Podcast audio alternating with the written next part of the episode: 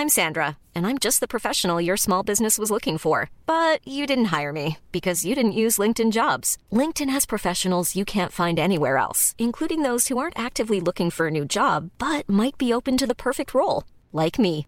In a given month, over 70% of LinkedIn users don't visit other leading job sites. So if you're not looking on LinkedIn, you'll miss out on great candidates like Sandra. Start hiring professionals like a professional. Post your free job on linkedin.com/people today. One size fits all seems like a good idea for clothes until you try them on. Same goes for healthcare. That's why United Healthcare offers flexible, budget-friendly coverage for medical, vision, dental, and more. Learn more at uh1.com. Avec l'été, on vous propose de réécouter certains de nos épisodes préférés de Passage. Vous n'aviez peut-être pas eu le temps d'écouter Serial Mytho, une série de Mathieu Palin en quatre épisodes. Une histoire de mythomanie vertigineuse qui vous laissera sans voix. Bonne écoute. Louis.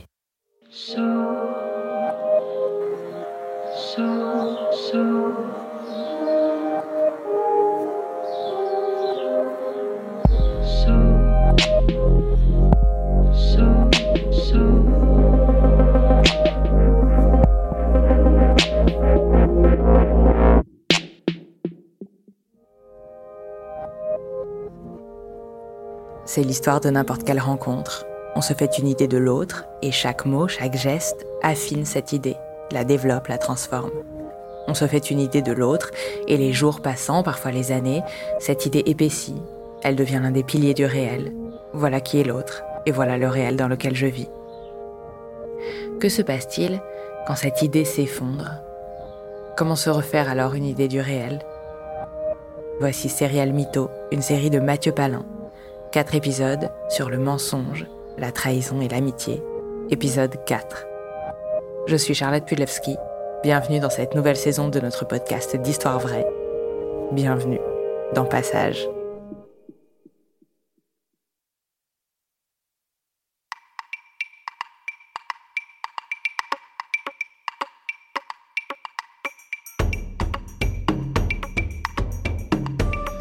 Vous en danger, il faut vraiment partir de cette relation, il faut le mettre dehors. Mais je l'ai mis dehors, elle m'a dit, ouf. Parce qu'en fait, il est, euh, atteint de multiples pathologies. Mon premier doute, c'était au bout de six mois de notre relation. Mais je suis quand même restée cinq ans. Il a fait volte-face, il a ouvert la portière, il m'a attrapé le visage, il m'a poussé sur, le, sur la tête en fait. Et, euh, et ça, il me l'a fait euh, trois ou quatre fois quoi. De là, j'ai même pas eu le temps de compter jusqu'à deux. Je me suis mangé une grosse gifle, mais vraiment, ma tête, elle a tourné euh, dix fois.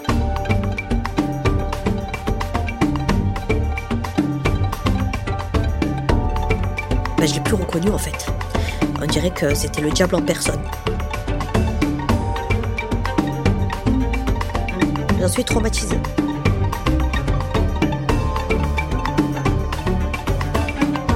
Je peux se dire que choses mauvaises qu'il a faites, il en a bien réussi une, c'est de pouvoir nous faire nous rencontrer et être amis. J'ai vraiment voulu, pour tourner la page et faire le deuil de cette histoire, comprendre la psychologie du gars. Et j'ai compris au fur et à mesure, en recoupant les dates des unes et des autres, que ce gars-là, en fait, il a toujours été euh, à doubler, à tripler ses relations. Il n'a jamais été en couple tout seul. C'est un brouhaha pas possible. Enfin, c'est n'importe quoi, en fait. Et euh, ce que j'ai appris de cette histoire, euh, bah, c'est qu'il fallait écouter ses intuitions. Il faut vraiment, vraiment, vraiment s'écouter. Faire confiance à quelqu'un, ça, va être, euh, ça va être compliqué maintenant.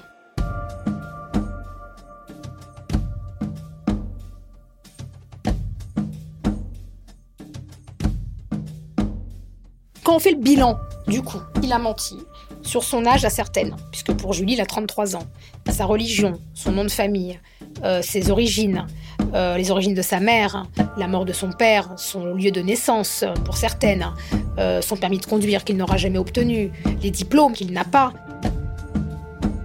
Quand j'ai mis Titi dehors, j'ai appelé son entraîneur, Pascal.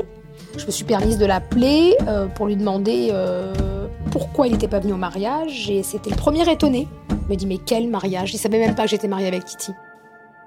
En fait, il a invité personne. Je crois qu'il a jeté tout simplement les invitations que je lui avais données. Il m'a fait croire qu'il allait les inviter, jusqu'à me donner le prénom des compagnes des boxeurs les faire mettre sur la liste, payer le traiteur, hein, que j'ai réussi heureusement à minorer euh, quelques temps avant. Mais non, non, en fait, il a invité aucun boxeur, même pas son entraîneur.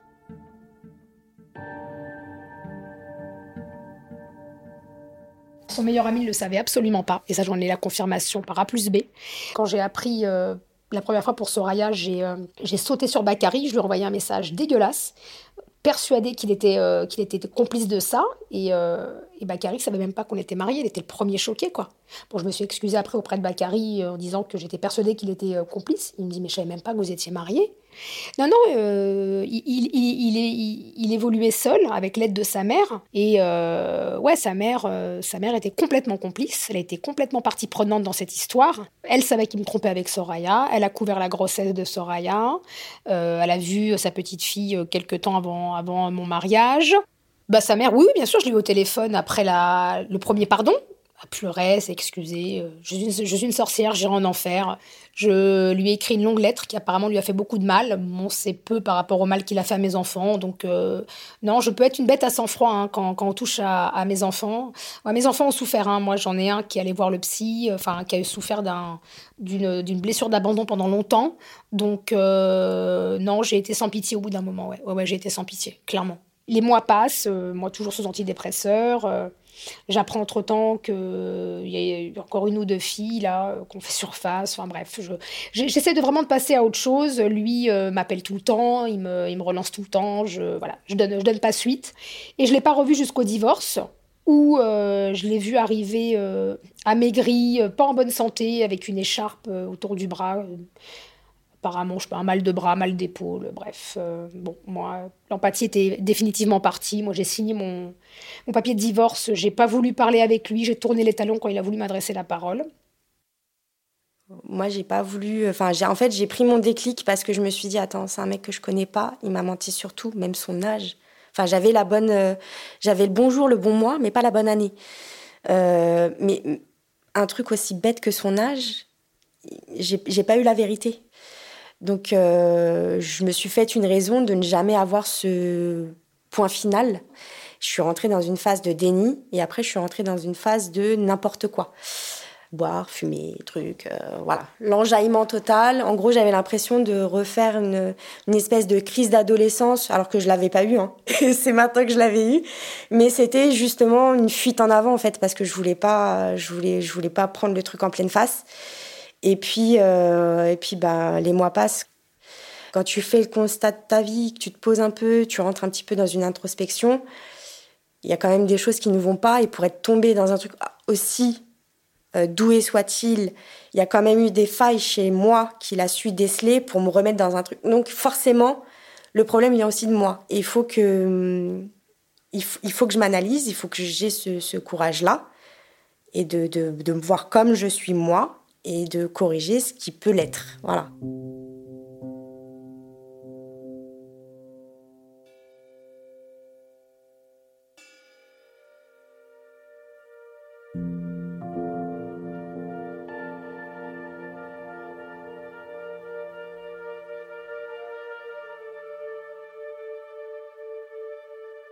Alors moi je m'appelle euh, Tina, ben, j'ai 40 ans aujourd'hui et j'ai connu Titi euh, j'avais 25, euh, 24 ans, un truc comme ça.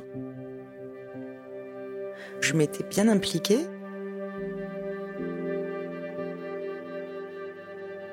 Alors on s'est rencontrés par le biais de ses amis euh, capverdiens, enfin bref, c'était un groupe, on sortait beaucoup en boîte et on s'est rencontrés en boîte de nuit.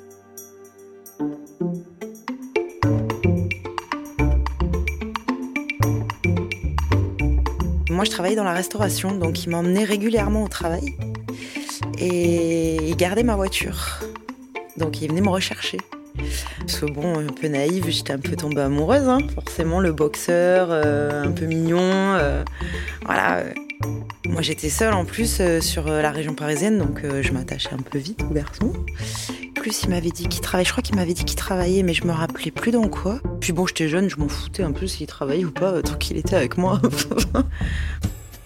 J'avais pris un abonnement téléphonique. En fait, ce qui s'est passé, c'est qu'on s'est embrouillé une fois en boîte de nuit parce qu'il m'avait dit je ne sors pas. Donc moi, je suis sortie avec mes copines. Qu'est-ce que je vois? Je vois sa tête en boîte. Donc évidemment, fort caractère, euh, je vais sauter dessus, je crois. qu'est-ce que je fais? Je veux récupérer l'abonnement. Quand j'ai commencé à avoir la liste d'appels, j'ai voulu téléphoner. Et là, je suis tombée sur une fille qui m'a dit euh, T'es qui? Je dis bah, Je suis la copine à Titi. Euh, elle me dit Non, c'est moi, sa copine. Enfin bon, bref, du coup, j'ai appelé toute la liste. Et là, j'ai vu qu'il y en avait sept, quoi, en fait. Elles étaient toutes avec lui. Hein. Et, bon, il y en avait plus ou moins des sérieuses, mais il y en avait, c'était vraiment sérieux. Et puis, il les voyait régulièrement. Moi, je suis choquée comment il arrivait à berner tout le monde, quoi. Enfin, bref, du coup, j'ai fait une réunion. C'est là où j'ai rencontré toutes les filles. Donc après, évidemment, j'étais la bête noire. Surtout que bon, euh, il m'avait euh, fait un accident avec ma voiture aussi. Il a cartonné ma voiture. Alors il m'avait inventé une histoire. Il s'était pris un bus, euh, je sais pas quoi. Le bus lui avait reculé dessus. C'est lui qui a dû faire un peu le fou avec ma voiture et voilà. Enfin, il m'a fait pas mal de problèmes quand même. Il m'a même, il m'a même piqué un peu d'argent même. Mais pour boire du soir, des fois, j'y disais ah putain, je vais les mettre où et tout. Il me disait je te les garde. Quand on a besoin, tu me dis. J'avoue que j'étais très très naïve, hein. Euh, faut vraiment être débile pour faire ça. Bon, je lui faisais confiance, comme je lui laissais ma voiture, et je sais pas, on commençait à se voir de plus en plus. Je me suis dit, tiens, je vais lui laisser, il va me les garder, enfin, parce que j'avais peur, je venais de me faire cambrioler et j'avais peur qu'on revienne me cambrioler. Et du coup, euh, comme j'étais pas là tout le temps, je me suis dit, tiens, si je laisse encore mon argent chez moi, et il m'a dit, de suite, il s'est proposé, il m'a dit, mais moi, si tu veux, je te les garde, tu m'étonnes. Et après, quand on s'est séparés, je les ai jamais récupérés, en fait. Ah ouais, il devait avoir 1000 euh, euros, un petit peu quelque chose comme ça quand même, ouais. Alors en parallèle de, de mon travail de serveuse, justement, j'étais à Paris pour, euh, pour faire de la musique. Euh, j'ai fait quelques petites collaborations. Enfin bref, c'était ma passion. Et ça m'a tellement énervée, j'ai pris une instru et je me suis dit, lui, je vais le clasher, quoi. bon, à l'époque, à ma manière, quoi. Et j'ai fait une petite chanson sur lui.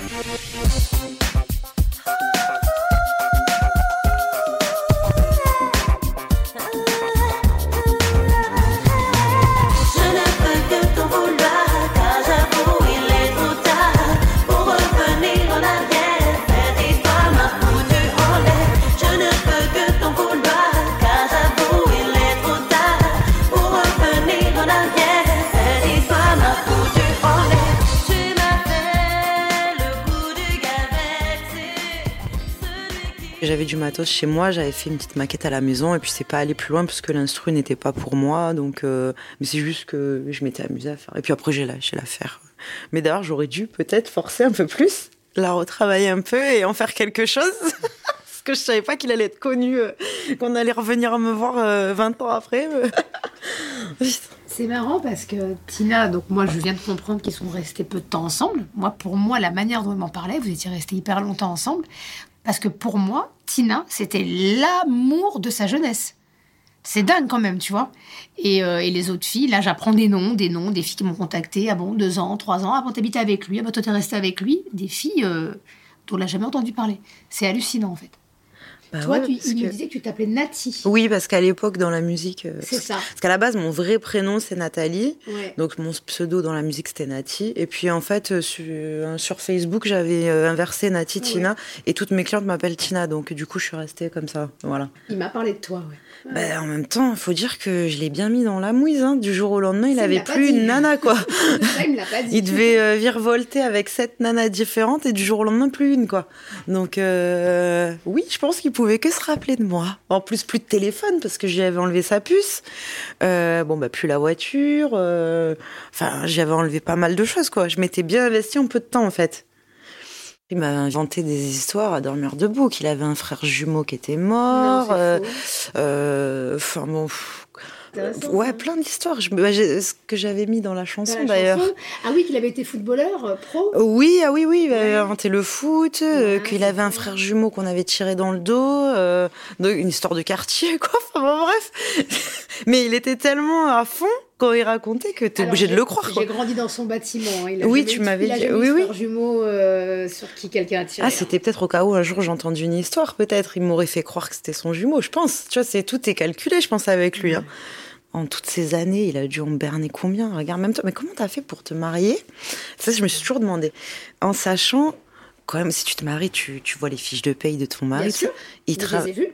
Ah, mais tu en as vu? Bien sûr que j'en ai vu des fiches Mais de il travaillait pas, tu m'as dit, au final moi, au début, quand je, quand je l'ai revu après 25 ans sans le voir, il travaillait dans un, dans un centre éducatif fermé. Au début, c'était vrai. Moi, j'ai vu les fiches de paie. Moi, je l'ai amené à son boulot. Sauf qu'après, il a quitté ce boulot, il s'est fait virer. Sauf que moi, il m'a fait, m'a fait croire qu'il continuait. Donc, du coup, j'ai pas douté. Quand t'amènes le gars au boulot, qui rentre dans le boulot, tu dis pas qu'il va ressortir de l'autre côté.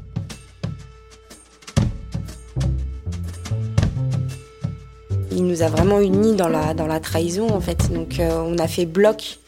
C'est ce qui nous a permis, justement, de, de, de souder. Puis, enfin, le contexte dans lequel on s'est, on s'est rencontrés fait qu'on a tout de suite été sincères et on a été très honnêtes les unes envers les autres. Et euh, enfin, moi en tout cas, hein, je parle en mon nom. Et euh, enfin voilà, après, on aurait pu juste régler l'histoire et puis chacune reprend sa vie, voilà. Sauf qu'on s'est vraiment découvert, enfin, on a eu vraiment un coup de foudre amical en vrai.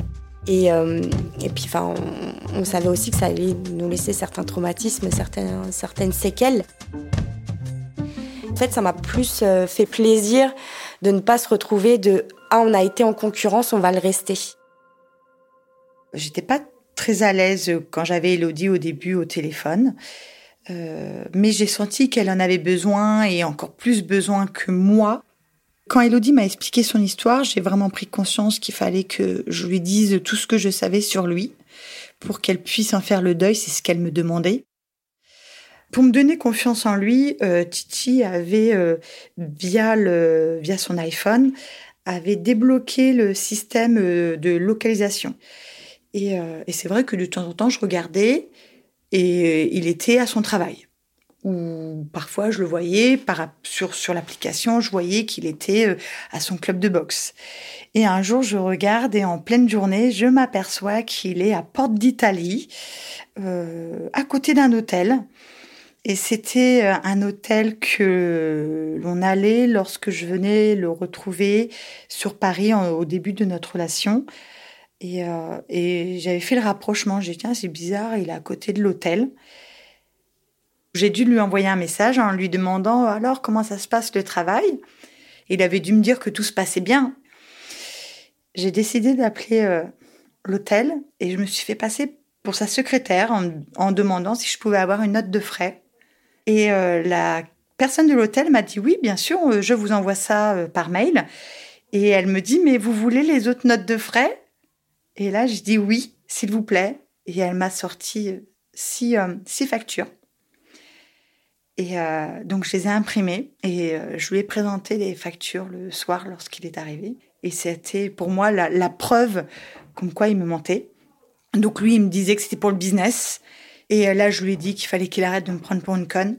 Moi, j'ai pas de, j'ai plus de haine contre Titi. Et c'est vraiment très loin comme histoire pour moi. Donc, j'ai pas de haine. Moi, c'est plutôt par rapport aux femmes. Je sais ce que c'est que d'être trompée. Et si je peux aider d'autres femmes à, à, se détacher de ce genre de personnes, c'est voilà, c'est surtout le comment on appelle ça Euh, La solidarité féminine. Voilà.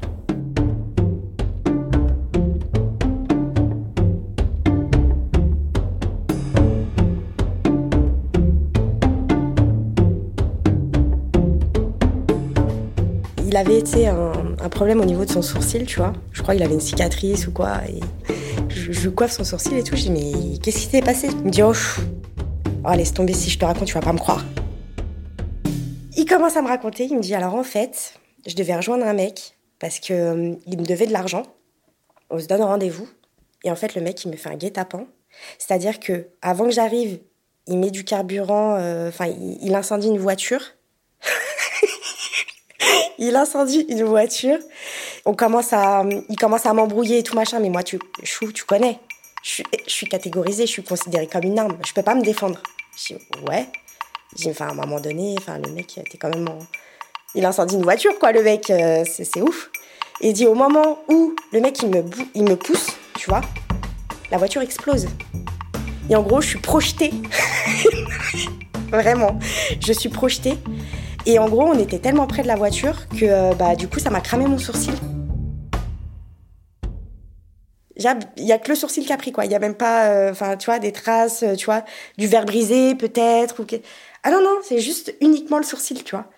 Et je, tu sais, je, je regarde, je me dis, non, mais je savais que t'allais pas me croire de toute façon. Je sais pas, quand même, c'est digne d'un film d'action, là. Euh, je savais pas que j'avais Jason Statham à côté de moi, quoi. Quand même, pardon, monsieur, tu vois. Il me dit, je la raconte pas, cette histoire, parce que elle est tellement, euh, elle est tellement énorme qu'effectivement, euh, les gens ont du mal à me croire, en fait. Je comprends, hein. Ah, mais je comprends. Eh, chou, je comprends tout à fait ta réaction.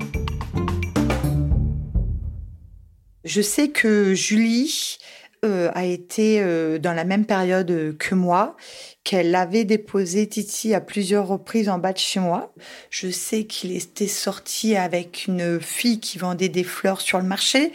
Il m'avait dit qu'il avait un, un cousin qui s'était fait tirer dessus par la police et qu'il euh, devait se faire amputer d'une jambe. Euh, elle m'avait dit également qu'il avait la, certainement la maladie de Crohn. Donc ça, c'était en fin de notre relation qui m'avait sorti ça. Il avait aussi euh, été témoin, en fait, euh, lorsqu'il travaillait au CEF. Euh, il avait trouvé un enfant, un bébé, dans, un, dans une poubelle.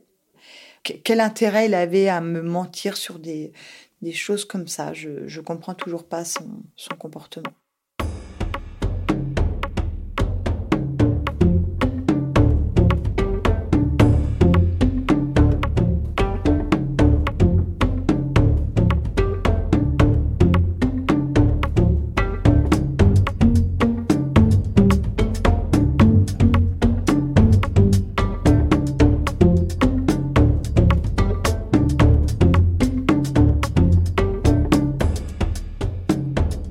Fur et à mesure de, nos conversations, je me rends compte que euh, bah, c'est tellement riche que forcément on oublie, euh, on oublie énormément euh, de choses. Et j'ai fait un petit résumé des, on va dire du, best-of des mythos, enfin les trucs qui, paraissaient tellement crédibles et aujourd'hui, enfin je- j'en rigole. Alors les problèmes cardiaques, évidemment, euh, on a creusé, il a absolument jamais eu de problème cardiaque.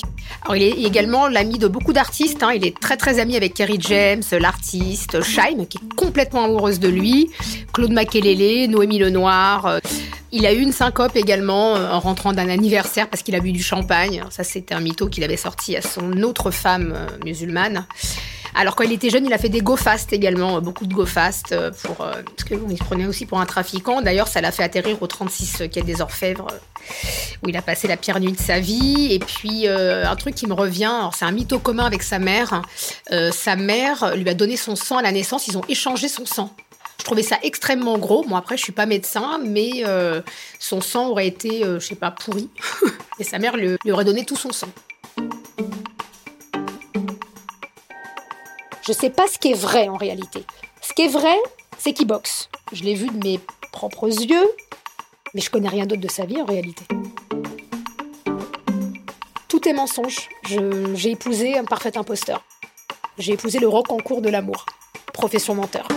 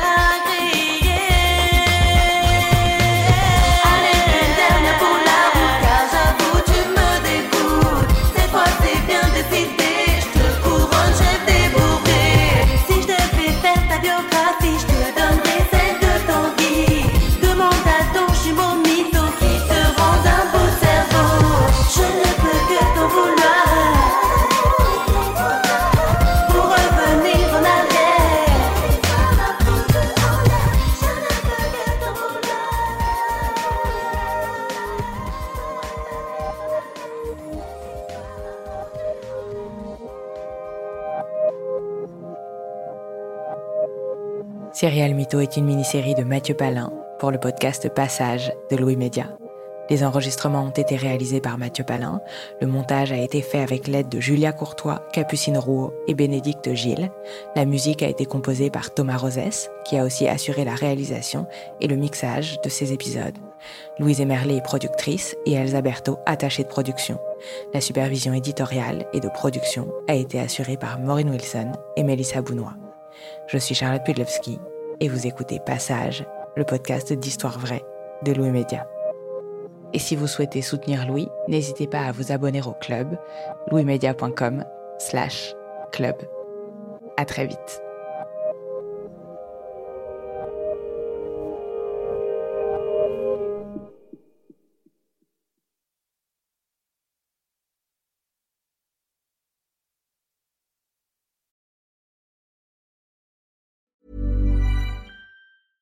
Brought to you by Lexus. Some things do more than their stated functions, because exceptional things inspire you to do exceptional things. To this select list, we add the all new Lexus GX. With its exceptional capability, you'll see possibilities you never knew existed, sending you far outside your comfort zone. But as much as the GX challenges you, it also spoils you. Its intuitive technology and luxurious features mean that wherever you go, you'll never go without. Live up to it. The all new Lexus GX.